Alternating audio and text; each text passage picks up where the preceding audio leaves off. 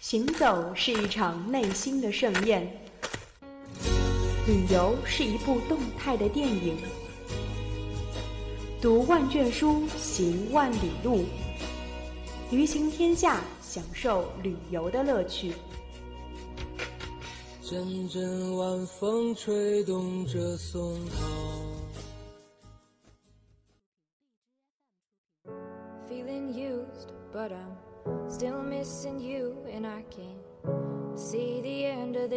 Just wanna feel your kiss against my lips, and now all this time is passing by. But I still can't seem to tell you why it hurts me every time I see you. Hello，各位听众，欢迎您在北京时间的十九点十分继续锁定 FM 九十五点二浙江师范大学校园之声。您现在正在收听到的是本期的《旅行天下》，我是主播图一。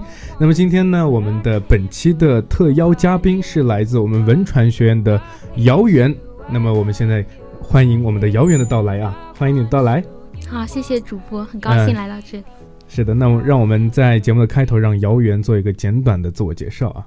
嗯嗯大家好，我是来自浙江师范大学文传学院的姚源，目前我就读戏剧影视文学专业，嗯，是一五二班的学生。我觉得戏剧影视这个专业，我觉得很高大上啊，感你们是未来的编剧是不是？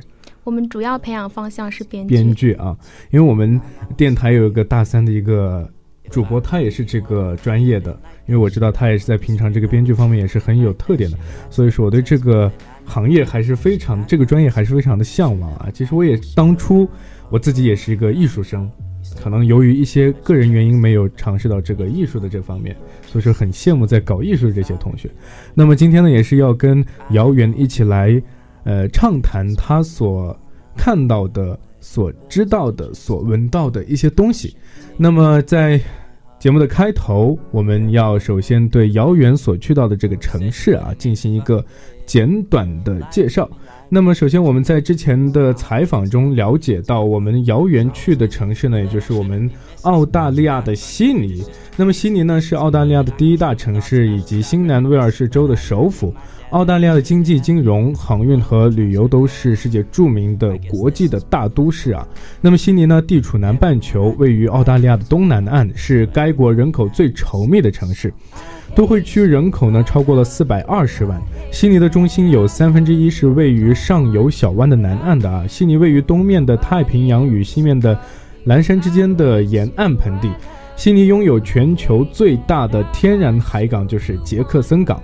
以及超过了七十个海七十个海滩和海港，悉尼占据了两个地理区域，一个是坎伯兰峡谷和康士比高原啊。然后悉尼是附属热带湿润气候，全年降雨。诶，说到这里，我想问一下姚源，你有没有初次去悉尼的时候，有没有去适应这座城市的气候？首先，它是一个很缺水的地方。嗯，缺水。对，再就是。因为去的时候是北半球的冬天，到那边是夏天了嘛，它的气温通常来说是非常高的，非常高。对，然后你要做好防晒工作。是，那那那就是说缺水的话，那就很干燥喽。对。那如果说说到这里啊，要去澳大利亚的朋友们，可能要及时的带好一些补水、防晒的一些必备的化妆用品了。那么，让我们继续。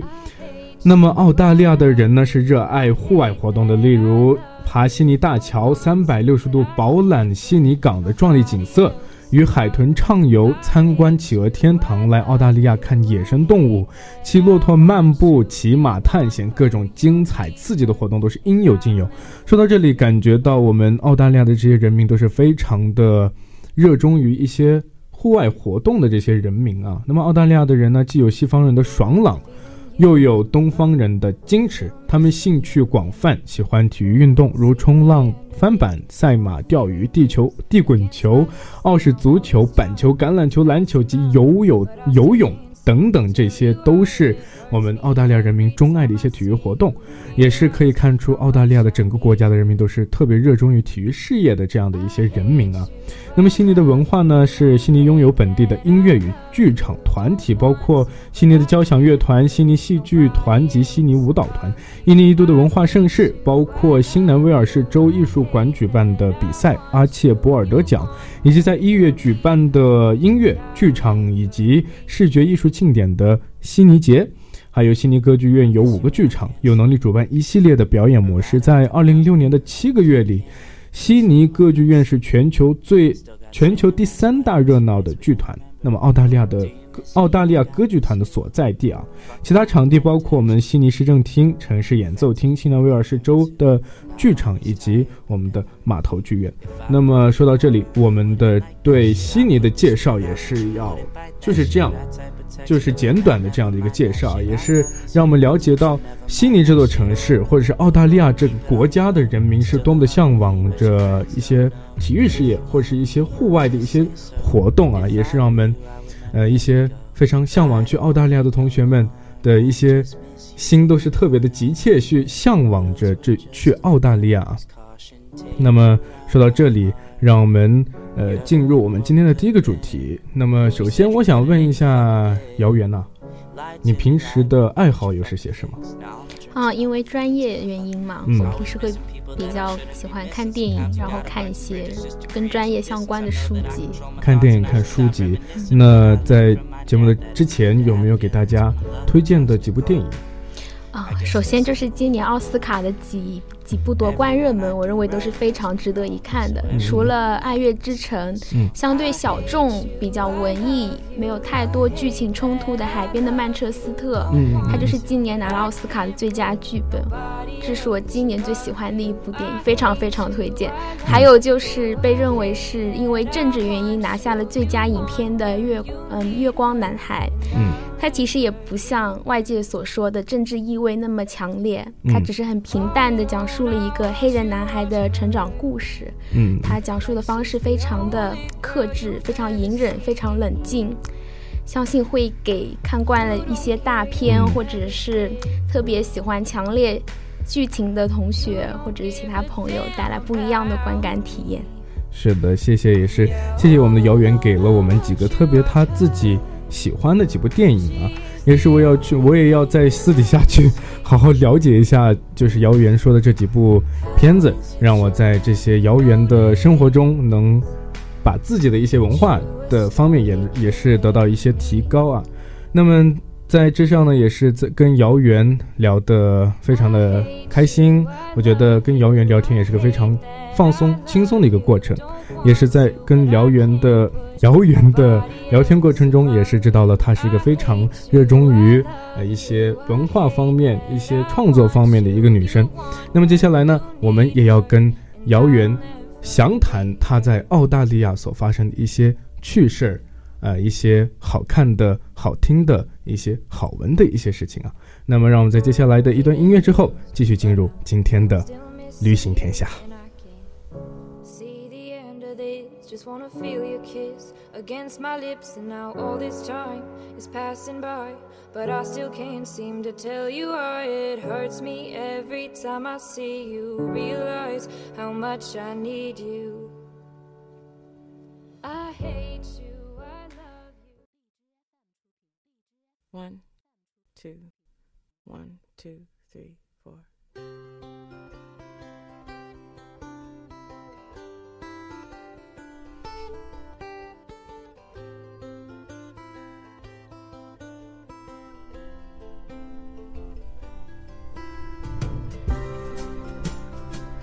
哎，那么我们今天就要现在呢就要开始进入我们的正式进入我们的旅行天下的一些提问的一些采访的节目当中了啊。首先第一个问题啊，也是想问一下姚源为什么要选择去澳大利亚这样的游学？之前你也问到了我平常的爱好嘛，所以我是一个比较去研究不同文化之间的差异，去体验不同的风土人情的这样一个同学。嗯，所以选择澳大利亚，一方面是因为。我对这块其实是远离世界政治中心的一块土地非常好奇，再就是学校正巧就组织了一个澳大利亚冬季游学营，就正好符合了我又想去探索下他们的文化，又能够体验一下国外的教育模式的这样一个很好的机会。嗯，再就是经济上也比较划算，所以我就做了这个决定，去了澳大利亚。那你觉得你去完澳大利亚之后，你觉得你后悔当初这个选择吗？嗯，应该谈不上后悔不后悔吧，只是说留下了很多遗憾，然后这些遗憾也预示着我应该会在不久的将来再去一次澳大利亚。是吗？对，嗯，那就是说你还要会再一次的踏入这个澳大利亚澳大利亚这座国家，是不是？是的。那么也是特别的，我觉得这样有两次机会去澳大利亚也是非常有幸的一件事情啊，让你去再去的探访，再去补充自己所留下的一些遗憾。是的，第一次因为是跟着一个游学团嘛，所以行动比较受限。嗯，那么在已有的基础上，第二次就会选择自由行的方式，能够更深入的了解到自己所需要的东西。嗯，是没错。那么接下来的问题就是，你初来乍到去到澳大利亚，或者是去到悉尼这座城市，对悉尼或者是对整个澳大利亚这个国家的印象是怎么样的？嗯。澳大利亚整个国家不太好说，但是就悉尼来说，它真的是一个非常非常国际化的一个都市。嗯，我第一天到澳大利亚，在机场我就听到了接近十种口音的英语。对对，来自世界各地。也就是说，悉尼是一个集聚世界各地所有人才的一个地方了。对，基本上是这样。嗯，那么你的印象就是说，对悉尼的。就是说，这个各国的来自各国的这些人群的聚集是一个非常大的一个印象啊，也是尤其是一个口音的这样的一个问题。那么，澳大利亚人的主要是说英语，对不对？嗯，主要是说英语。那澳大利亚有口音吗？澳大利亚的口音，悉尼悉尼这座城市的人有口音吗？对，基本上澳洲都会有一个比较严重的口音吧，也是英美国家的人经常拿来开玩笑的。我来模仿一下，就是好，Good day, mate。他们会，就是跟英式跟美式都会有一个很明显的语调上的不同，还有用词上，他们也会有所怎么说呢？有自己的特色，跟他们的移民文化也是息息相关的。嗯，我觉得有人说的特别好，可能还特别。生动的给我们就是模仿了一下澳洲，就是悉尼这个城市的一些口人民的口音啊。其实每个地方都有属于自己的口音的，其实口音也是属于这座城市、这座城市人民的一个象征、一个特点。那么好，接下来这个问题就是，去澳大利亚主要是学习嘛，对不对？那么澳大利亚的学习模式跟国内的学习模式有什么区别？嗯，首先从教室上来说吧，像我们国内大学的教室，基本上就是阶梯教室，座位都是固定的。嗯，但是在澳大利亚，首先它的课桌就是一个教室里面就有几张比较大的桌子，它是可以推动的。再就是，嗯，因为在那边主要学习的是语言课程嘛，所以课堂上的小组交流是非常多的，而且是不固定的。你今天跟这三个人是一个小组，明天就会轮换，你就会。那你就有机会接触到整个班级从世界各地到这里来学英语的同学，也是对你自己的一种锻炼吧。每天都让你迎接新的挑战。对对对，因为跟不同人的相处，跟不同人的交流，可能会对自己是一个有利的一方面啊。那么就是说，在呃学习当中，不管在生活当中，你可能交到了很多的外国朋友，对不对？嗯，是的，我的外国朋友还是比较多的。比较多啊，那跟他们有没有跟他们之间有没有一些趣事发生？嗯，在悉尼的话，我认识的第一个外国人是一个来自西班牙的中年大叔。嗯他应该是辞掉了自己所有的工作，然后拿上自己的积蓄，然后来到澳大利亚，先把语言课程学完之后，预备在这里找一份工作，相当于开始自己的第二人生吧。嗯，然后我们问他，那你的妻子呢？他说，我的妻子就留在西班牙。嗯嗯嗯。这让我们觉得很神奇啊！怎么会有这样的一种婚姻模式跟生活方式啊？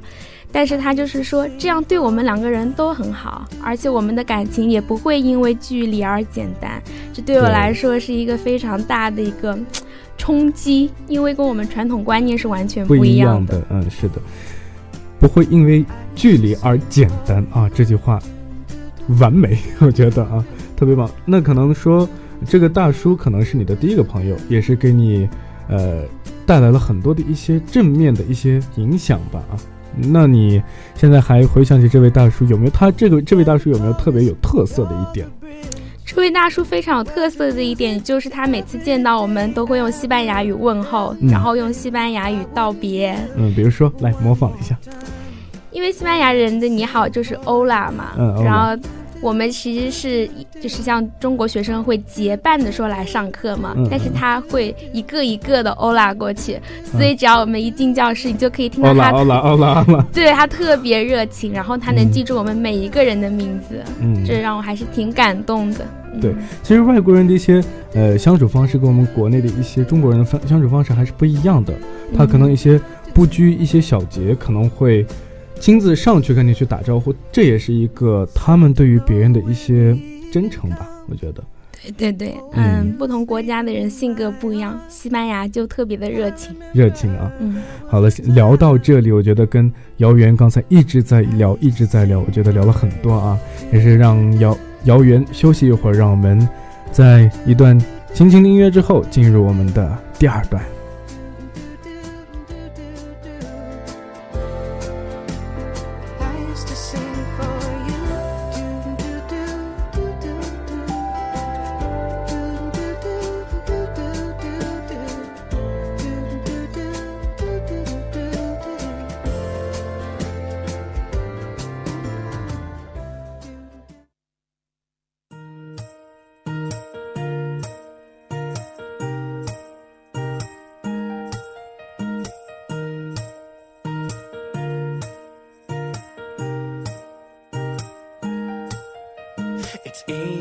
To see how everything is loosely put into a box to describe how it is working. But can you tell me how did she knock me off of my feet when she said hello? 我们继续回来到我们的旅行天下啦。那么第一段呢，我们主要跟姚元畅聊了他在。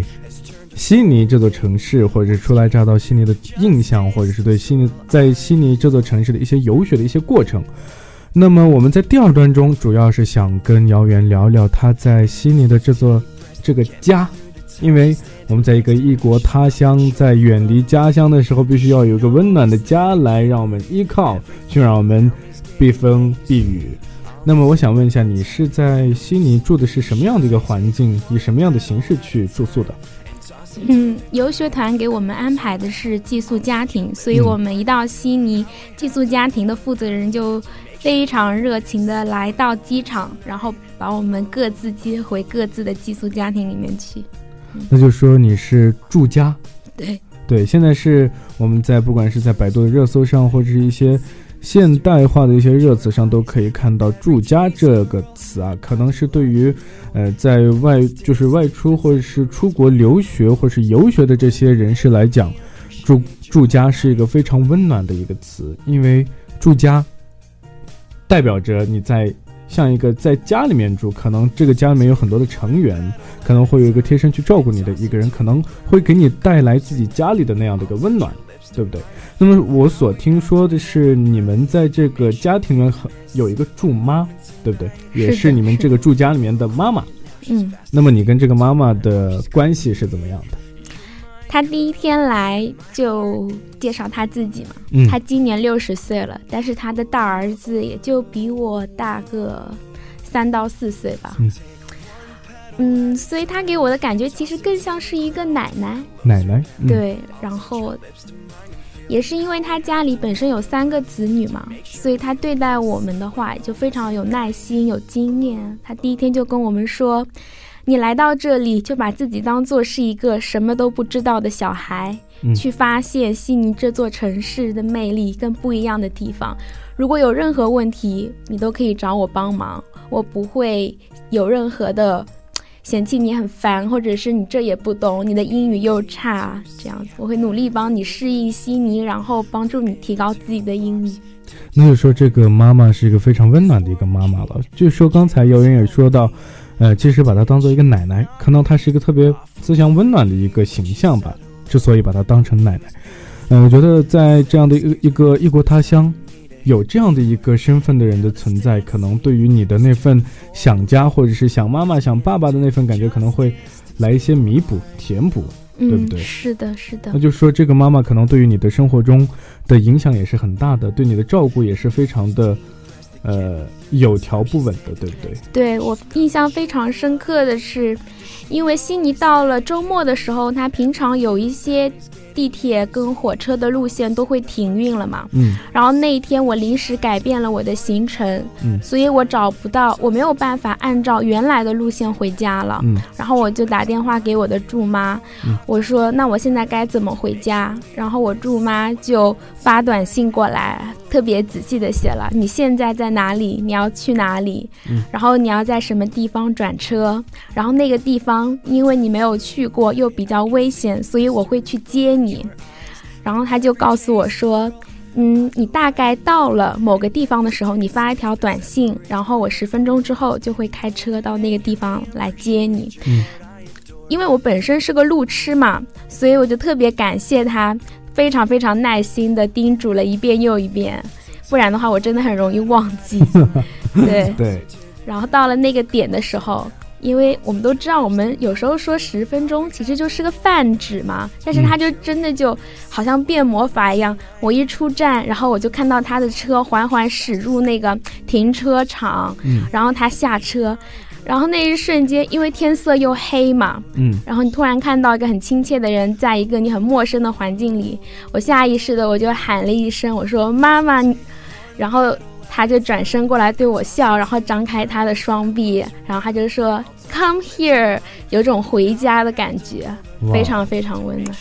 我觉得啊，这个场场面我已经脑补了，我觉得非常的温馨啊。我觉得，哎，其实他就已经在充当着你妈妈的这个角色了。尤其是当你喊出了妈妈的时候，你可能就是不由而然的就把她当做了自己的妈妈，可能会给你一个安全感，可能她也在。呃，有一个保护你安全的一个责任的存在吧。嗯，是的，他非常的、非常非常。我觉得他是一个非常呃细心、非常体贴、非常温暖的一个妈妈的一个形象。嗯嗯嗯。那么好，聊完了妈妈，让我们一起来聊聊我们你的住家里的其他的家庭成员。其他家庭成员都是我觉得应该是来自外国各国的一些朋友们吧。嗯，是的，嗯，有三位呢是在我之前的一个游学团吧，他们是北京新东方的，嗯，然后到一半的时候呢，来了一位巴西的男生，嗯，像他的话就是也是来这边先上语言课程，然后找一所大学选择专业，然后嗯毕业之后呢再回巴西建设他自己的祖国，嗯，是这样的。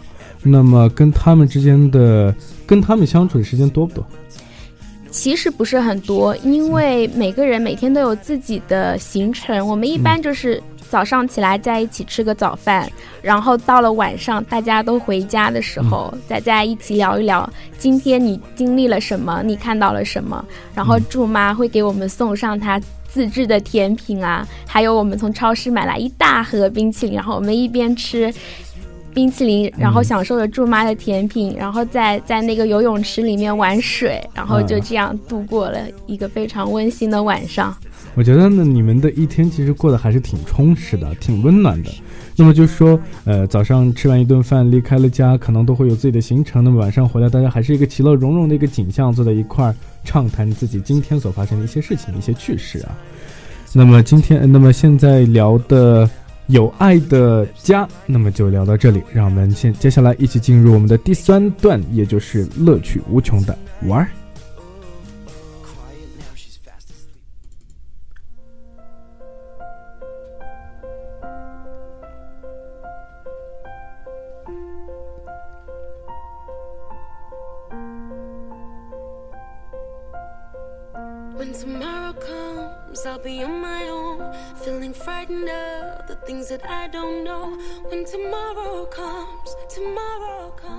好的，来到了无穷的玩这一趴，那我们就要得聊一聊你的这些在悉尼的一些玩的过程啊。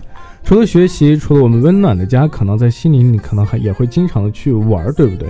那么首先你在悉尼，呃，就是去了一些怎么样的一些景点或者是一些景观？不得不提的就是。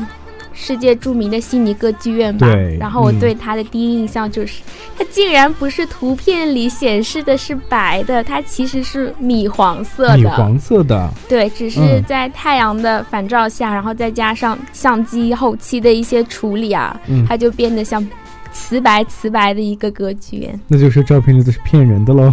对啊，其实 是有一点卖家秀的感觉。呃，其实那当你真正的看到这个悉尼国家歌剧院的时候，跟图片里看的就是有没有非常的震撼？对，是非常震撼。嗯，它其实很大，但是我从图片上看过去，它就是一个很小的一个整体吧。但实际上，它里面也是分割成了几个部分，有好几个音乐厅这样子。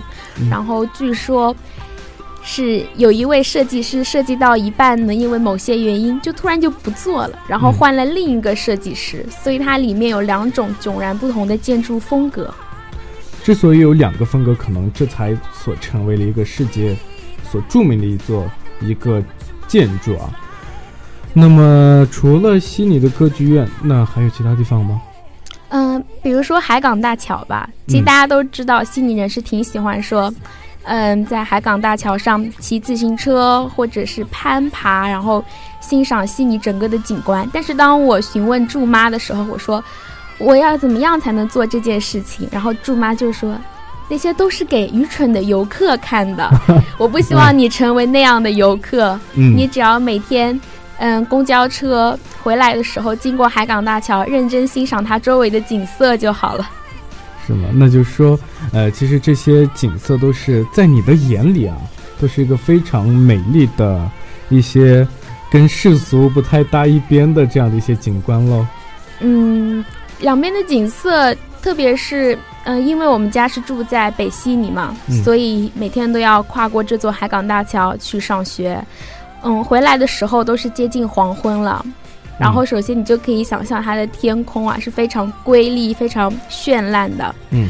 然后，因为悉尼是海港城市嘛，嗯，它的建筑风格就给你一种真的是海阔天空，你心里看了会非常澄澈透明的感觉。然后又是夕阳西下，你在列车上飞速行驶，你会有短暂的不知道身在何处的奇妙感。嗯，你会爱上这座城市的黄昏，跟它一种非常宽容的包容感，还有一种。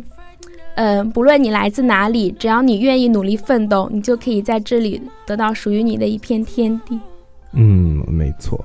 那么我也是特别的，听完姚源这么说，我也是特别的向往去悉尼，去观看这些景色，去我们的歌剧院去看看几场歌剧，也是我所梦想的。终会有一天，我肯定会努力着。去这个地方了，也是我心所向往的一个地方。其实刚才一直跟呃姚元在聊这些玩的一些家呀，一些学习。可能我作为一个吃货，可能最没聊到的就是美食。那你有没有自己想给大家推荐的特别好吃的两道美食呢？嗯，首先要推荐的就是澳大利亚的一个甜品吧，就是那也不能算甜品，是非常有名的一个饼干，叫做 Tim Tam。其实淘宝上也可以买到啊。嗯，它的口味其实是非常适合我这种喜欢吃甜食的人，它也不会太腻，然后它中间还会有嗯，类似于嗯夹心饼干，然后外面又裹了一层巧克力酱吧，所以它整个吃起来口感还是很丰富的。嗯再就是去了悉尼可以去尝试一下，嗯，好像是有一种披萨是鳄鱼肉，还嗯还有袋鼠肉做的吧？鳄鱼肉、袋鼠肉，对，非常神奇。嗯，然后我就很奇怪，他们怎么不吃考拉呢？因为考拉很可爱呀，怎么忍心去吃？那么说到这里就觉得，呃，这这些美，你说你所说的这些美食都是甜点喽。哦，对，在那边的话，嗯，澳大利亚本地的美食话，其实就是 barbecue 吧。嗯，barbecue。对，但它跟中国的烧烤是截然不同的。但是很可惜，我没有，就是我还没有机会等到尝试到。对，我就已经呃，行程就已经要回国了。嗯，没事，你刚才不是说还有第二次机会吗？嗯，第二次去到悉尼的时候，你要把那些你之前没有完成的那些。不管是玩儿，不管是跟家里面的一些畅谈，不不管是一些你没有吃到的美食等等，都要去尝到、吃到，都要去看到、玩到。呃，也是衷心的希望你在第二次去悉尼的时候，也会有不一样的一些收收获啊！也是在你回来之后，我们要再一次的约你到我们的节目里来，跟大家畅谈你第二次去悉尼的一些感受。那么在节目的最后，我们也是感谢我们。姚远到我们本期的旅行天下做客，也是感谢他跟我们畅谈了他在悉尼，他在自己游学过程当中所看到的、所见到的和自己所自己身边所发生的一些趣事。还给大家分享了一些当地的美食，这些都是让大家所蠢蠢欲动的一些点呢。呃，希望以后想要去悉尼的朋友们，或者是即将要去悉尼的朋友们，在听完我们本期的节目以后，也是跟，也是对悉尼有了一个不一样的认识。希望你们去悉尼的悉尼之后，呃，也会获得属于自己的那番认识。嗯，好了，那我们本期的。旅行天下就到这里，要跟大家说再见了。最后，再一次感谢我们姚源的到来，感谢你的到来。嗯，我也非常感谢主持人在这半个小时里给我带来的快乐。好的，也谢谢你给大家所带来的快乐。那我们下周五的同一时间跟大家在旅行天下不见不散，拜拜。我是主播图一。